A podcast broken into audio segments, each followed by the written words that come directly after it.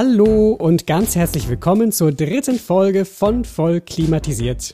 Dem Klimagischen Denklabor mit Laurenz Heinze und Gregor Gerzner. In unserer heutigen Folge soll der sogenannte Weltklimarat im Mittelpunkt stehen. Vor allem einer seiner Berichte, der Bericht 1,5 Grad globale Erwärmung. Ja, und damit man verstehen kann, warum das in der Dramaturgie von unserem Podcast an dieser Stelle total Sinn ergibt, sollten wir vielleicht einmal den didaktischen Bogen skizzieren, den wir mit unseren ersten paar Folgen gerne aufspannen wollen.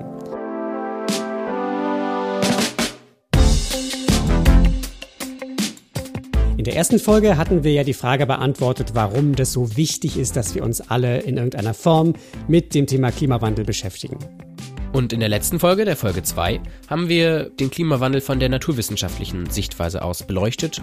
Ja, und ab der nächsten oder übernächsten Folge wollen wir dann aus ganz vielen Perspektiven eine ganz wichtige Frage beantworten, nämlich die, wenn wir jetzt sagen, wir wollen die Erderwärmung begrenzen, wie kann das gehen? Also wie kann diese große Transformation aussehen, die wir als Menschheit oder als einzelne Staaten, als Bundesländer und Städte und als einzelne Menschen zusammen hinlegen müssen, damit die Erwärmung gestoppt werden kann? Denn so viel steht ja fest, nur wenn wir die Erderwärmung stoppen, dann werden die Bedingungen auf der Erde vergleichbar bleiben mit den Umständen, unter denen wir alle aufgewachsen sind, die wir also aus unserem bisherigen Leben kennen und als normal voraussetzen.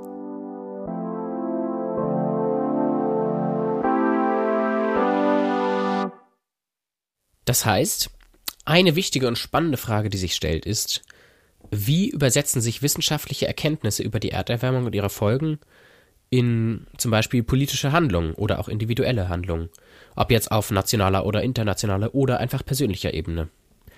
Und dabei spielt das IPCC, der Weltklimarat, eine krass wichtige Rolle. Man könnte sagen, er ist gewissermaßen das Scharnier zwischen Forschung und Wissenschaft auf der einen Seite und klimapolitischen Prozessen auf der anderen Seite. Deswegen beschäftigen wir uns heute einmal mit dem IPCC und einem seiner Berichte. Und das Tolle an so einem IPCC-Bericht ist, dort kann man quasi den kondensierten Stand der weltweiten Klimaforschung aus erster Hand nachlesen. Erste Hand ist ein bisschen übertrieben, genau genommen eher aus zweiter Hand, aber jedenfalls aus einer sehr viel äh, direkteren Perspektive, als wenn man jetzt in den Medien Sachen hört. Ihr kennt das ja vielleicht, wenn man im Fernsehen oder in der Zeitung was hört über ein Klimathema, dann gibt's da Zahlen und man fragt sich, woher haben die diese Zahlen und warum soll ich die glauben? Und wenn man jetzt in so einen IPCC-Bericht hineinschaut, dann hat man eben einen viel direkteren Zugang zu wissenschaftlichen Erkenntnissen, zu Zahlen und Fakten. Und äh, ganz nebenbei hat es das Potenzial, dass man auch ein bisschen die Furcht vor so wissenschaftlichen Texten verliert, die ja manchmal etwas geschwurbelt geschrieben sind, aber häufig auch trotzdem ganz einfache Sachen sagen. Und wir können schon mal anteasern, dass es am Ende dieser Folge einen heftigen Cliffhanger geben wird weil wir nämlich in dem 1,5 Grad Bericht des IPCC hineinschauen werden, zum Teil auch wortwörtlich daraus zitieren werden und dabei zu einer Erkenntnis kommen werden, die essentiell ist, um zu verstehen, worum es bei jeder Art von Klimapolitik im Grunde geht. Aber bevor wir dazu kommen, müssen wir erstmal noch erzählen, wie eigentlich unsere Wette aus Folge 2 ausgegangen ist. Oh ja, in der letzten Folge hatten wir euch ja ein bisschen bombardiert mit naturwissenschaftlichen Details und Deswegen hatten wir euch gebeten, an so einer kleinen Abstimmung teilzunehmen per E-Mail und entweder für mich, Gregor, zu stimmen, wenn ihr dankbar wart für die vielen bildhaften Vergleiche, die wir gebracht haben, oder andererseits für Laurenz zu stimmen, wenn euch die sprachlichen Bilder und Vereinfachungen eher, ich sag mal, gelangweilt haben oder wenn ihr die nicht gebraucht hättet. Ja, und es gab eine sagenhafte Wahlbeteiligung von zwei Stimmen, die sich per E-Mail bei uns gemeldet haben. Und darunter war eine Enthaltung und eine Stimme für Laurenz das natürlich bei zwei Stimmen jetzt für unsere Zuhörerschaft so repräsentativ ist, naja, kann man natürlich hinterfragen, aber. Ganz so viele Abos haben wir noch nicht, aber es sind ein bisschen mhm. mehr als zwei. Aber das ändert jetzt ja nichts am Ergebnis der Wette. Und deswegen darf ich hiermit feierlich verkünden, dass Laurenz die Wette gewonnen hat. Jo. Und wir haben sie auch schon eingelöst, also den Wetteinsatz und haben uns getroffen und schön an den See gesetzt und Multivitaminsaft getrunken. So sieht's aus. Und jetzt äh, gibt es natürlich wie in jeder Folge so einen kleinen Block mit äh, Korrekturen aus der letzten Folge, wo wir auch wieder mal einige Sachen nicht so ganz scharf formuliert haben, wie wir es hätten tun wollen im Nachhinein. Ja, genau. Der erste Punkt dabei ist das Alter von Bernsteinen. Ähm, das hatten wir vor der Aufzeichnung nicht recherchiert und lagen deshalb mit unserer Schätzung ein bisschen ab vom Schuss. Bernsteine sind Gebilde aus fossilem Harz und sind nicht ein paar tausend Jahre alt, wie wir gesagt haben, sondern entstanden größtenteils vor etwa 50 Millionen Jahren. Also da lagen wir ein bisschen daneben. Dann gab es da noch die Sache mit dem Jetstream. Da hat Laurenz die Richtungen verwechselt, was ihm als Geografiestudent sehr, sehr unangenehm ist, wie er mir mitgeteilt hat. Und ja. der Jetstream, ähm, jetzt sagen wir jetzt einfach nochmal in der richtigen äh, Formulierung, der Jetstream ist ein Westwind. Und wenn man von Westwind spricht, bedeutet das, dass der Wind aus Westen kommt, aber die Luftmassen bewegen sich dann natürlich nach Osten. Ganz genau, das habe ich nur an einer Stelle einmal falsch gesagt. Ähm, ein weiterer Punkt, den wir noch korrigieren wollten, war die Kapazitätsgrenze der Ozeane. Und zwar ist die Forschungslage hier nicht ganz so eindeutig, wie es bei uns klang. Die CO2-Aufnahme in der Ozeane ist grundsätzlich proportional zum CO2-Anstieg in der Luft. Es gibt aber einige Messergebnisse, die darauf hinweisen, dass durch den Klimawandel veränderte Meeresströmungen die Aufnahmekapazitäten der Ozeane verringern könnten. Also es ist jetzt noch kein gesicherter Fakt, aber es gibt Ergebnisse, die darauf hindeuten. Prima, dann können wir eigentlich direkt in den inhaltlichen Teil starten. Und äh, ja. Laurenz, du wolltest uns mit einem kleinen Gedankenexperiment erfrischen, oder? Ganz recht. Und zwar möchte ich euch jetzt bitten, euch einmal vorzustellen, ihr seid tatsächlich so weit, dass ihr zu einer Demo fahrt, am besten von Fridays for Future oder sowas in der Art, und sitzt in der S-Bahn mit einem Schild in der Hand, wo irgendwas draufsteht von wegen mh, hm, Klimawandel stoppen oder sowas. Dann sitzt euch gegenüber in der S-Bahn ein Typ, der spricht euch an und verwickelt euch in eine Diskussion und dann diskutiert ihr und ihr kennt ja jetzt aufgrund unserer letzten Folgen schon ganz viele Fakten und dann gibt es eine Diskussion. Aber am Ende ist es so, dass Aussage gegen Aussage steht, weil der Typ, mit dem ihr diskutiert, ganz andere Sachen gehört hat. Ja, und das ist immer ziemlich unbefriedigend, weil dann für einen selbst, aber auch für die Zaungäste, die das Ganze mitbekommen, so der Eindruck entsteht, Klimawandel, Klimaschutz, das alles sei so eine Frage von Meinungen. Aber genau das ist ja gerade nicht der Fall, weil die Erde uns eben leider so ein paar beinharte Grenzen setzt, die sogenannten planetaren Grenzen. Und diese Grenzen sind deshalb so unerbittlich hart, weil sie auf Naturgesetze zurückgehen, mit denen man eben nicht verhandeln kann. Und wenn ich jetzt in so einer Situation war, dann habe ich mir immer gedacht, ach Mensch, hätte ich doch den IPCC-Bericht gelesen oder hätte ich den jetzt dabei oder so und könnte das irgendwie beweisen, was ich hier gesagt habe. Und genau das haben wir für euch gemacht. Wir haben den IPCC-Bericht gelesen oder einen dieser Berichte des IPCC gelesen und fassen heute das Wichtigste für euch zusammen. Aber bevor wir das tun, kommt erst ein kurzer Faktenblock über den IPCC.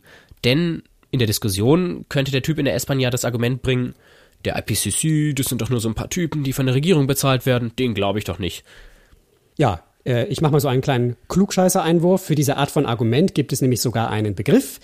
Das ist das sogenannte Argumentum ad hominem oder Argumentum ad personam. Und das bedeutet sinngemäß, ich greife nicht das an, was eine Person sagt, sondern ich greife die Person selbst oder ihre Glaubwürdigkeit an.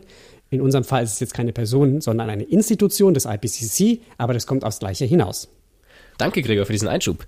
Ähm, dann kommen wir jetzt trotzdem zu unserem Faktenblock über den IPCC. Das IPCC steht für International Panel on Climate Change, zu Deutsch etwa Zwischenstaatlicher Ausschuss für Klimaänderungen oder kurz Weltklimarat. Er ist eine zwischenstaatliche Institution mit Sitz in Genf in der Schweiz, besteht seit 1988 und wurde von den Vereinten Nationen ins Leben gerufen. Sein Zweck soll sein, für politische Entscheidungsträger den aktuellen Stand der Forschung zum Klimawandel zusammenzutragen.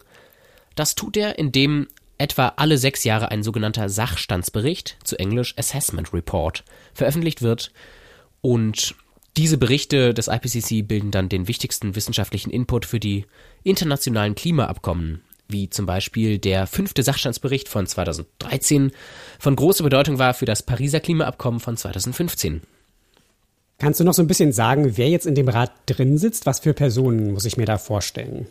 Das sind ganz schön viele. Das sind hunderte Wissenschaftlerinnen und Wissenschaftler aus allen UN-Mitgliedstaaten, zum Beispiel Naturwissenschaftler, aber auch Sozialwissenschaftler und Wirtschaftswissenschaftler und Politikwissenschaftler sind dabei.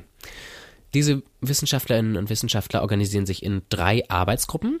Arbeitsgruppe 1 ähm, betrachtet das Klimasystem aus naturwissenschaftlicher Sicht und versucht die Klimaänderungen irgendwie naturwissenschaftlich zu dokumentieren und zu erklären.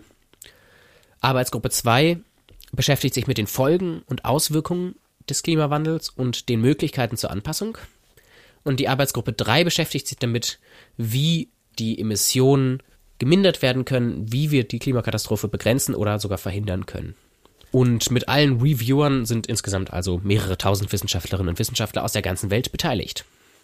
Genau, jetzt war erst die Rede von hunderten Wissenschaftlern, jetzt ins Tausende. Das heißt, wir müssen vielleicht so ein bisschen erzählen, wie wissenschaftliche Forschung eigentlich funktioniert ne, und wie, wie das zu, zustande kommt. Das ist eine gute Idee. Ähm, an der Stelle würde ich gerne einen Dank aussprechen an mehrere Freundinnen und Freunde, die in der Wissenschaft selber unterwegs sind und äh, die mir so ein bisschen erklärt haben, wie da so der Hase läuft. Es ist so, äh, wir stellen uns jetzt einfach mal vor, ein Fantasiebeispiel. Ja, es soll eine Studie erstellt werden über die Veränderung des Permafrosts in Sibirien zwischen 1950 und 2015. Irgend sowas könnte jetzt ein Titel von dieser Studie sein. Das heißt, das Vorhaben ist räumlich und zeitlich begrenzt, ne, irgendwie abgesteckt. Und dann würde das jetzt bearbeitet werden von einer Arbeitsgruppe, die vielleicht so fünf bis zehn Personen umfasst. Und diese Personen machen dann die eigentliche Forschungsarbeit. Das heißt, die erheben Daten, vielleicht sammeln die sogar Proben vor Ort, die analysieren und verfassen dann am Ende einen langen Text, den man dann als diese Studie bezeichnet. Und dann äh, schließt sich der sogenannte Review-Prozess an. Dabei kommen jetzt mindestens drei verschiedene Professoren ins Spiel, also Leute, die an Universitäten eine Professur haben, und die lesen sich diese Studie durch, kontrollieren die Methodik, machen Anmerkungen, fordern Nachbesserungen ein dann werden diese Nachbesserungen von den Autoren eingearbeitet. Und vielleicht gibt es dann sogar eine zweite Runde, wo nochmal äh, die Reviewer draufschauen und so weiter. Und das Ziel des Ganzen ist, dass am Ende diese Studie vielleicht in einer renommierten Fachzeitschrift veröffentlicht wird und auf diese Weise an die Öffentlichkeit gelangt und auch der übrigen Wissenschaft zur Verfügung gestellt wird. Aber genau diese Art der primären Forschung betreibt doch das IPCC gerade nicht, oder? Das ist total korrekt. Ähm, ich habe es aber trotzdem jetzt einmal erklären wollen, äh, damit man versteht, was jetzt das Besondere an der ah. Arbeit des IPCC ist. Okay. Der IPCC zieht halt nur Studien heran, die in so einem Prozess erstellt wurden, wie ich ihn gerade beschrieben habe. Man nennt das dann die sogenannte Meta-Analyse oder das Erstellen von Metastudien. Das heißt, man setzt sich hin, liest bereits erstellte Forschungsergebnisse und fasst die auf einer höheren Ebene zusammen. Und solche Metastudien werten entsprechend viele, viele wissenschaftliche Publikationen aus und das Ziel ist immer, einen Blick auf das Ganze zu gewinnen. Also in unserem Beispiel wäre das jetzt sozusagen, dass man äh, den Permafrost nicht nur in Sibirien anschaut, sondern vergleicht mit anderen Sachen oder anderen Datenlagen aus ganz anderen Regionen der Erde oder aus ganz anderen Zeiten und das dann vielleicht statistisch zusammenfasst. Ne? Und je nach Fachgebiet und Datenlage kann man das tatsächlich quantitativ machen. Vor allem in der Naturwissenschaft wird das gut gehen, wenn ich sozusagen verschiedene Zahlen habe, dass ich dann Durchschnitte bilder oder zeitlich Entwicklungen darstellen kann. In anderen Wissenschaften, wie zum Beispiel der Sozialwissenschaft, wird sowas vielleicht nicht gehen, weil man eher qualitativ arbeitet. Dann schaut man sich aber trotzdem alle Studien an, fasst zusammen und zeichnet ein übergeordnetes großes Bild. Wow. Na, dann verstehen wir jetzt endlich mal, wie wissenschaftliche Arbeit überhaupt funktioniert. Was immer noch wichtig zu betonen ist, ist, dass der IPCC versucht, möglichst neutrale Informationen darzulegen und keine Handlungsempfehlungen auszusprechen. Und somit ist er eben die Entscheidungsgrundlage für die Staaten der Welt. Ja, und äh, mit dem Ganzen, was wir jetzt euch ausgebreitet haben über den IPCC, haben wir, um nochmal unsere philosophische Perspektive aufzugreifen, im Grunde eine andere Art von Argument, das Gegenargument zum Argumentum ad hominem gebracht. Wir haben das sogenannte Argumentum ad verecundiam vollzogen. Also wir haben euch quasi gesagt, das IPCC ist total seriös und es gibt so viele Absicherungen und Kontrollen in diesem Prozess, dass die Aussagen, die da in diesen Berichten drinstehen, eben ziemlich verlässlich sind. Und Laurens und ich sind ziemlich von überzeugt davon, dass man dem vertrauen kann. Und deswegen wollen wir euch eben heute erzählen, was da genau drinsteht. Was da genau drinsteht, heißt, was in dem 1,5 Grad globale Erwärmung Sonderbericht drinsteht, der 2018 veröffentlicht wurde. Und vielleicht erstmal kurz die Frage, Warum greifen wir uns gerade diesen Sonderbericht raus, Gregor? Naja, im Rahmen des Klimaabkommens von Paris im Jahr 2015 wurde von 195 Staaten der Erde beschlossen, dass die Erderwärmung auf deutlich unter 2 Grad Celsius gegenüber der vorindustriellen Zeit begrenzt werden muss. Und noch besser ein Ziel um die 1,5 Grad erreicht werden sollte. Und der Grund dafür ist, dass es signifikante Unterschiede gibt zwischen dem Szenario, mit dem wir bei 1,5 Grad Erwärmung zum Stehen kommen und dem anderen Szenario, bei dem wir bei 2 Grad zum Stehen kommen. Das haben wir in den vorigen Folgen auch schon mehrfach thematisiert.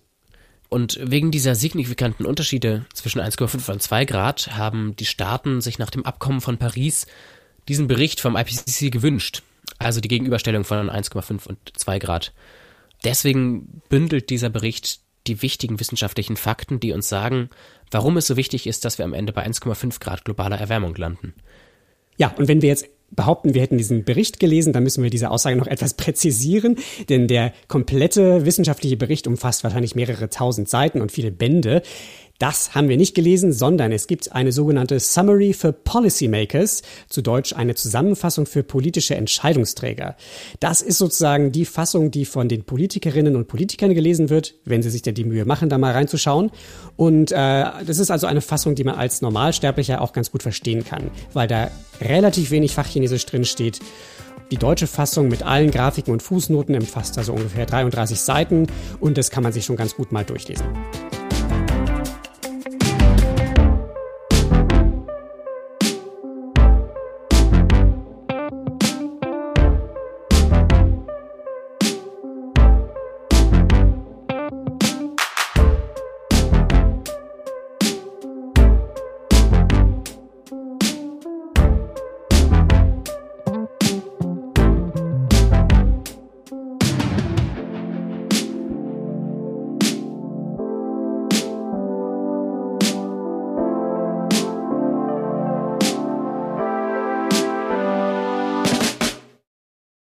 Aus diesem Dokument haben wir jetzt 13 Aussagen herausgesucht, die wir für das Verständnis am wichtigsten fanden.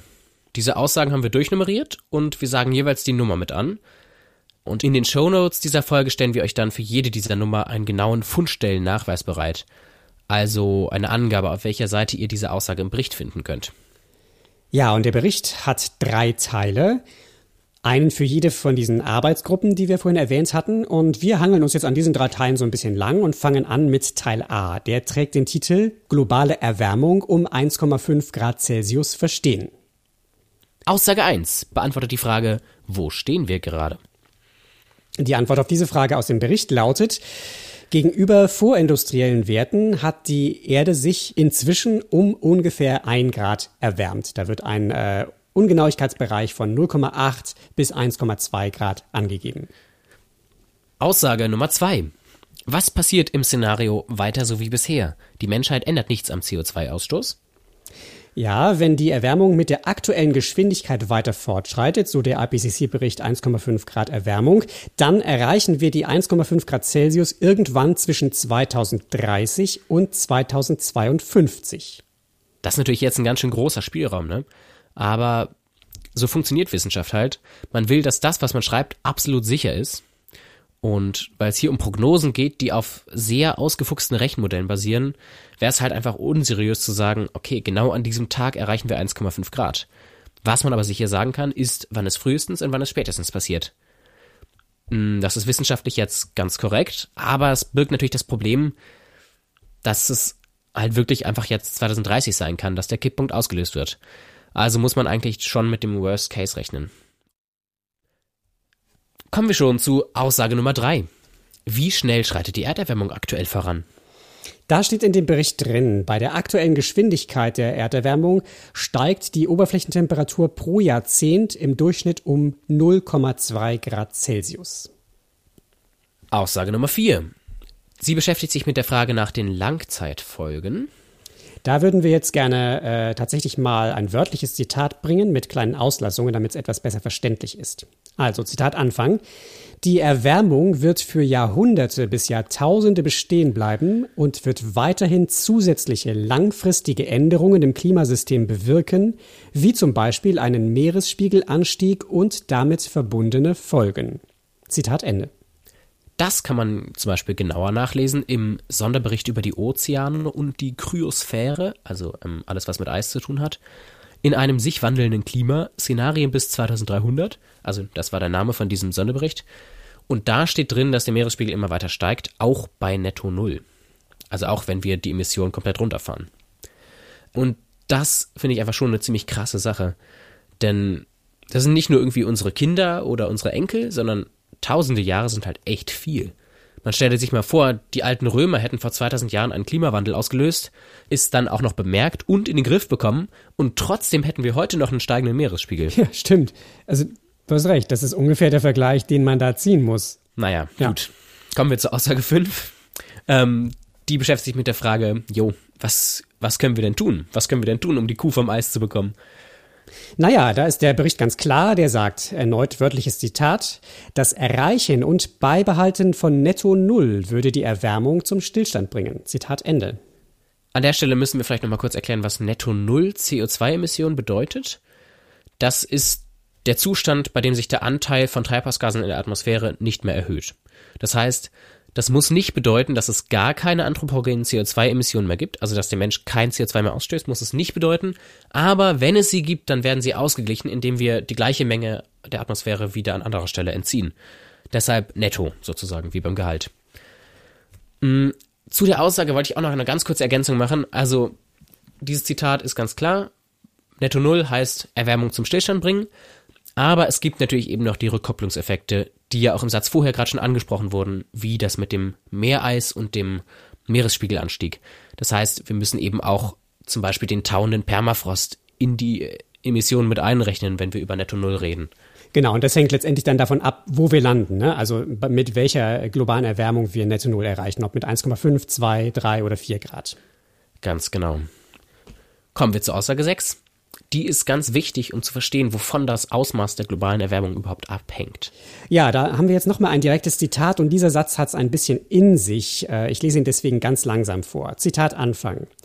Die erreichte Maximaltemperatur wird durch die kumulativen globalen Emissionen bis zu dem Zeitpunkt, an dem die Emissionen netto Null erreichen, bestimmt.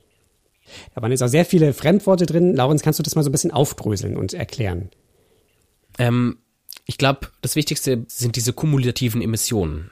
Kumulativ bedeutet aufsummiert und es gibt einfach eine klare Menge an CO2 und anderen Gasen, die in der Atmosphäre ist. Die wird in Gigatonnen gemessen. Das sind die kumulativen globalen Emissionen. Und zeitlich hinter uns liegt ein Berg von Emissionen, die wir gar nicht mehr rückgängig machen können.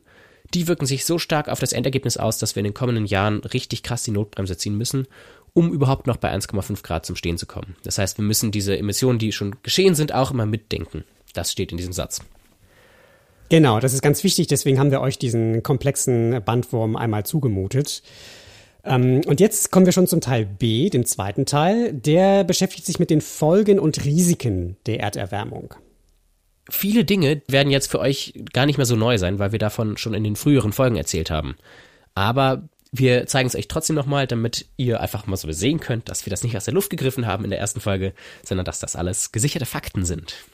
Und eine wichtige Sache, die in diesem Teil ähm, dargelegt wird, äh, ist scheinbar trivial, aber eben dann doch mit wissenschaftlichem Fundament hier äh, dargelegt. Ja, da geht es darum, einfach je höher die globale Erwärmung ausfällt, desto stärker werden alle Folgen der Erderwärmung ausgeprägt sein. Da werden dann auch alle die Sachen aufgelistet, die ihr schon aus unseren früheren Folgen kennt: extreme Wetterereignisse, Versauerung der Ozeane, übrigens äh, dann auch mit, verbunden mit einer krassen Minderung des Ertrags in der Meeresfischerei, sagt der Bericht dann auch. Dann die gesundheitlichen Risiken für den Menschen, zum Beispiel durch Hitze und Ausbreitung gefährlicher Krankheiten wie Malaria und Dengefieber, aber auch eben Ertragsverluste bei, ähm, bei Lebensmitteln wie Mais, Reis, Weizen und anderen Getreidepflanzen, insbesondere in den tropischen Bereichen der Erde. Und nicht zuletzt wird dann auch dargelegt, dass das Ganze sich sehr stark auf das globale Wirtschaftswachstum auswirken wird, und zwar negativ. Und um diesen Teil B nochmal richtig gut zusammenzufassen, haben wir uns jetzt drei Themen ausgesucht und in diesen Bereichen bekommt ihr noch von uns ein paar Zitate. Erster Themenbereich ist Anstieg des Meeresspiegels. Aussage Nummer 7. Bis 2100 wird der globale mittlere Meeresspiegelanstieg laut Projektionen bei 1,5 Grad Celsius globaler Erwärmung um etwa 0,1 Meter geringer sein als bei 2 Grad Celsius. Aussage Nummer 8. Die Instabilität mariner Eisschilde in der Antarktis und oder irreversible Verluste des Grönlandeisschildes könnten einen Anstieg des Meeresspiegels um mehrere Meter über einen Zeitraum von Hunderten bis Tausenden von Jahren zur Folge haben. Diese Instabilitäten könnten bei einer globalen Erwärmung von ungefähr 1,5 bis 2 Grad ausgelöst werden. An dieser Stelle möchte ich einmal darauf hinweisen, dass sich 0,1 Meter, also 10 Zentimeter jetzt äh, gering anhört, weil es bis 2100 geht, aber das Entscheidende eben diese mehreren Meter sind, die über den Zeitraum von Hunderten bis Tausenden Jahren sind. Genau, man kann sozusagen sagen, das dicke Ende kommt da sehr zeitverzögert bei dem Meeresspiegelanstieg.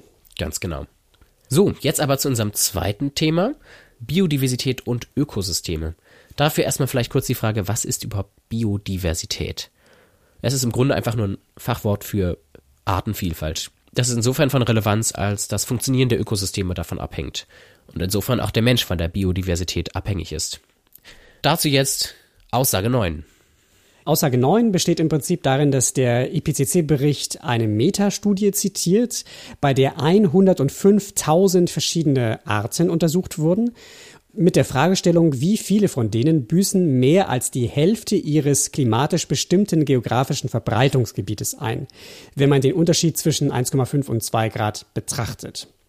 Und da wollen wir jetzt ein paar Prozentzahlen nennen, die auch in dem Bericht drinstehen. Und zwar wird da jeweils für das Szenario 1,5 Grad und für das Szenario 2 Grad gesagt, wie viel Prozent der Arten mehr als die Hälfte ihres Lebensraumes verlieren. Das sind bei Insekten unter dem Szenario 1,5 Grad ungefähr 6 Prozent der Arten und bei 2 Grad ungefähr 18 Prozent der Arten. Also das heißt, dreimal so viele Arten verlieren mehr als die Hälfte ihres Lebensraumes bei 2 Grad gegenüber 1,5 Grad. Bei Pflanzen ist es der Faktor 2, 8 Prozent versus 16 Prozent bei 2 Grad und bei den Wirbeltieren sind es 4 Prozent bei 1,5 Grad und 8 Prozent bei 2 Grad. Das sind jetzt irgendwie einfach so Zahlen, aber ich finde, sie verdeutlichen nochmal ganz eindrucksvoll auch, dass wirklich 1,5 und 2 Grad einen erheblichen Unterschied machen. Dazu auch unsere nächste Aussage, Aussage 10 zum Permafrost. Da zitiere ich wieder, eine Begrenzung der globalen Erwärmung auf 1,5 Grad statt 2 Grad wird laut Projektionen das Jahrhunderte andauernde Tauen einer Permafrostfläche von 1,5 bis 2,5 Millionen Quadratkilometer verhindern. Wow, das klingt jetzt erstmal nach einer ganz großen Zahl. Aber weil man mit so großen Zahlen normalerweise nicht viel anfangen kann, haben wir das mal verglichen und es entspricht tatsächlich der unglaublichen vierfachen Fläche von Frankreich also echt viel Land. Und das ist insofern krass, als das nicht nur die Fläche ist von Permafrost, die insgesamt auftaut, sondern nur der Unterschied zwischen 1,5 Grad und 2 Grad. Das heißt, wenn wir sagen, okay, 1,5 Grad ist uns egal, wir machen 2 Grad Stopp, jo, schaffen wir auch, dann heißt es, dass viermal die Fläche von Frankreich an Permafrost auftaut. Das ist ganz schön viel. Nun aber zu unserem dritten Thema in diesem Teil B, den Folgen für die Menschen insbesondere in Bezug auf Gesundheit, Ernährungssicherheit, Wasserversorgung und Wirtschaftswachstum.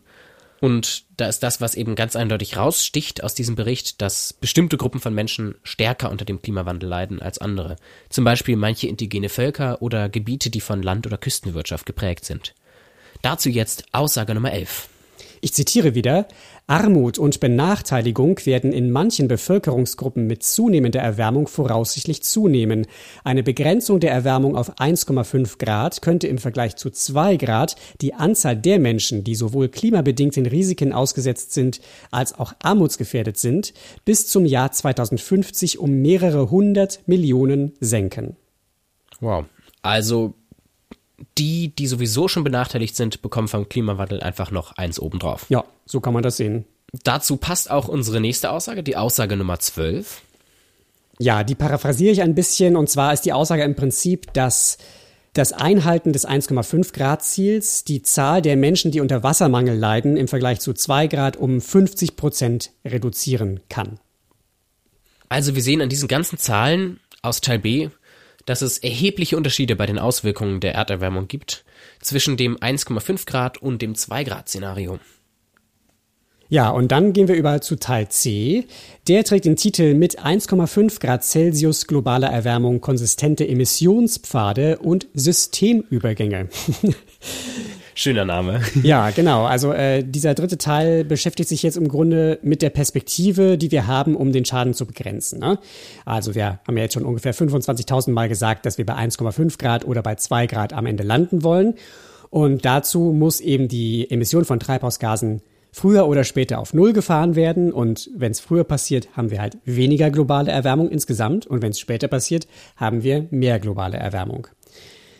Dieses dritte Kapitel des 1,5 Grad Berichts befasst sich jetzt mit dem zeitlichen Verlauf vom heutigen Zeitpunkt bis zu dem Punkt in der Zukunft, wo wir Netto Null erreichen und zeichnet dazu verschiedene Szenarien, wie dieser Verlauf aussehen kann. Und diese Szenarien werden in dem Bericht als Emissionspfade bezeichnet. Das ist der ganz einfache Schlüssel hinter diesem etwas sperrigen Begriff. dazu gibt der IPCC-Bericht auch ganz konkrete Zahlen an. Aussage 13. Ja, und da gibt's im Grunde zwei relativ simpel umrissene Szenarien. Das eine ist eben das 1,5 Grad Szenario.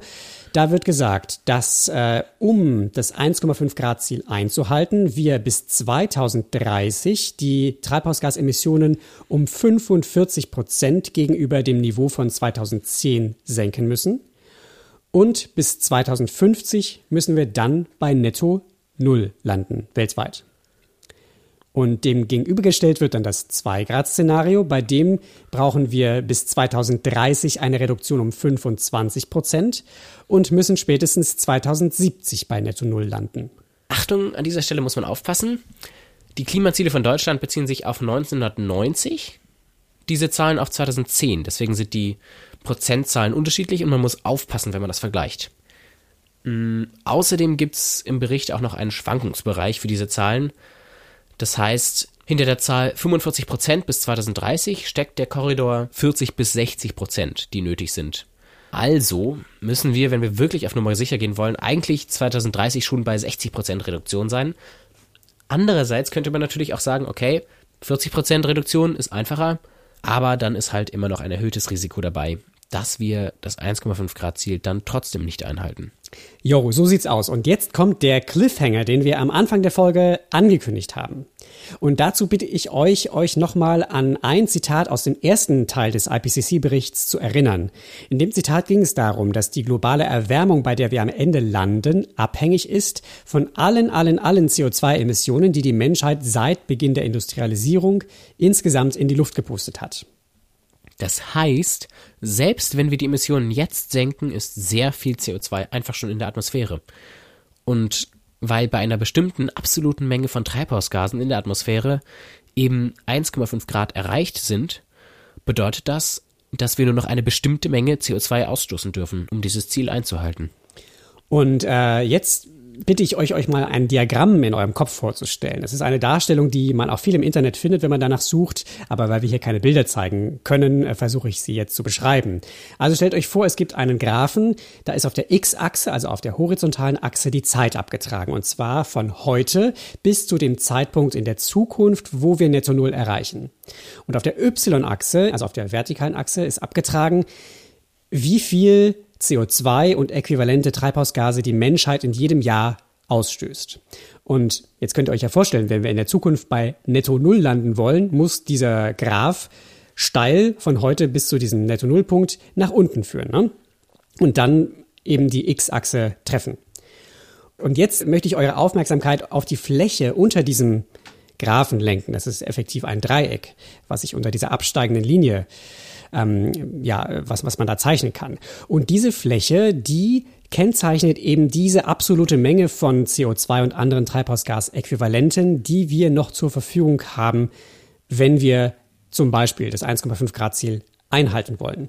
Und wenn wir von einer absoluten Menge sprechen, dann kommt auf einmal der Begriff Budget ins Spiel. Ne? Das ist wie in der Finanzrechnung, wenn ich sage, ich habe eine feste Menge an Geld, die ich ausgeben darf und wir haben eine feste Menge an CO2 und anderen Treibhausgasen, die wir noch ausstoßen dürfen. Deswegen ist es total sinnvoll, von einem Budget zu sprechen. Dieses CO2-Budget ist einfach ganz wichtig, das als Prinzip verinnerlicht zu haben. Und man kann sich das auch so ein bisschen so vorstellen, dass das CO2-Budget einfach ist wie ein Kuchen, den wir jetzt noch essen dürfen, bevor wir in die Diät gehen und dessen genau. ja. Stücke wir und dessen Stücke müssen wir halt jetzt auf die gesamte Menschheit verteilen. Das heißt, es wird natürlich irgendwie wie in einer Familie mit vielen Kindern dann Gerangel und Verteilungskämpfe geben. Deswegen beschäftigen sich jetzt viele kluge Menschen natürlich mit der Frage, wie verteilen wir das verbleibende CO2-Budget auf die Staaten der Erde? Nach Fläche? Nach Einwohnerzahl? Aber es gibt ja dann auch noch die historische Dimension, wer was bereits ausgestoßen hat. Ja, und mit genau diesem Thema wollen wir uns eben in der nächsten Folge dann beschäftigen. Also mit der Frage, wie kann dieses globale CO2-Budget, das hart begrenzt ist, gerecht verteilt werden auf die verschiedenen Staaten, auf Regionen, vielleicht auf wirtschaftliche Sektoren. Darum soll es da gehen.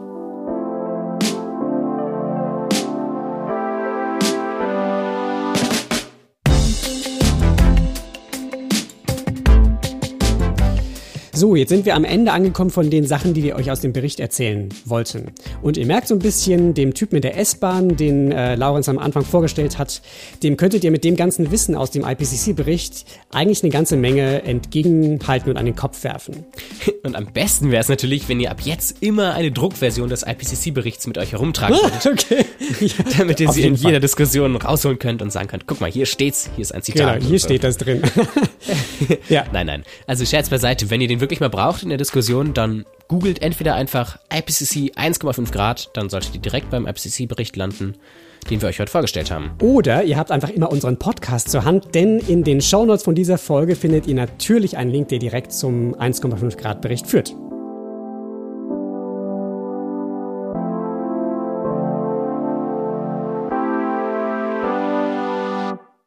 Damit sind wir auch schon am Ende unseres inhaltlichen Teils und stellen uns wie immer am Ende des Podcasts nochmal die Frage, was kannst du tun? Was kann jeder von uns einzeln tun ähm, mit diesem neuen Wissen, was wir jetzt erarbeitet haben? Und das Erste, was jeder von uns einfach mal tun kann, ist, selbst mal einen Blick in irgendeinen Bericht des Weltklimarats zu werfen. Genau, weil es einfach spannend ist, mal direkt da reinzuschauen und sich einen eigenen Eindruck zu holen. Ähm, damit das ganz niederschwellig funktioniert, haben wir, wie gesagt, den äh, Bericht, den wir heute vorgestellt haben, direkt in den Show Notes verlinkt. Was ihr außerdem natürlich noch tun könnt und was auch wirklich wichtig ist, ist Medienberichte zum Thema, die ihr lest, also zum Thema Klimawandel, aufmerksam zu verfolgen und auch kritisch zu hinterfragen. Zum Beispiel auf die Frage hin, welche Zahlen zugrunde liegen. Wird da von CO2-Budgets geredet oder von politisch vereinbarten Klimazielen? Und sind das die Zahlen aus dem IPCC-Bericht? Ja, und wenn ihr wollt, könnt ihr dann natürlich noch einen Schritt weitergehen. Äh, in einem Jahr ist die Bundestagswahl in Deutschland ne, und ich hoffe ganz stark, dass viele von euch tatsächlich vor so einer Wahl mal in die Programme der Parteien reinschauen. Und natürlich müssen die sich auch irgendwie zu dem Klimaschutzthema positionieren.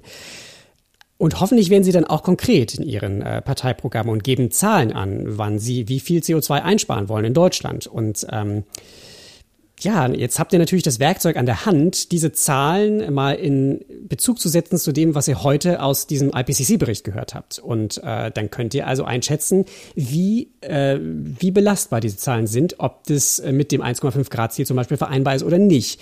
Und daraus gegebenenfalls auch eure Schlüsse für eure eigene Wahlentscheidung ziehen. Ganz genau, das ist natürlich dann der Advanced Step. Was auf jeden Fall jeder von uns noch tun kann, ist Wissen weitertragen weitertragen an Freunde, Familie und Bekannte. Und das kann man natürlich einfach in Gesprächen tun oder in Diskussionen. Aber ihr könnt das zum Beispiel auch machen, indem ihr unseren Podcast einfach weiterempfehlt. So sieht's aus. Und äh, deswegen wollen wir jetzt einen kurzen Ausblick geben, was euch in den nächsten Folgen erwartet.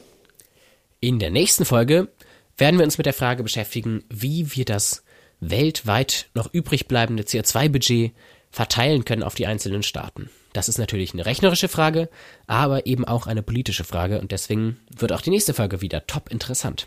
Auf jeden Fall. Und äh, danach wollen wir dann eben ins Detail gehen und mehrere Folgen der Frage widmen, wie wir als Gesellschaft und als Einzelne dann diese Ziele oder die Budgets einhalten können und äh, wie wir das also hinbekommen, dass wir die Treibhausgasreduktion konkret umsetzen. Genau. Ja. Soweit, so gut. Das wär's für heute. Ja. Und wir sagen erstmal Danke fürs Zuhören und tschüss, bis zum nächsten Mal. Genau, bis zum nächsten Mal und euch eine schöne Zeit. Bis dahin. Tschüss.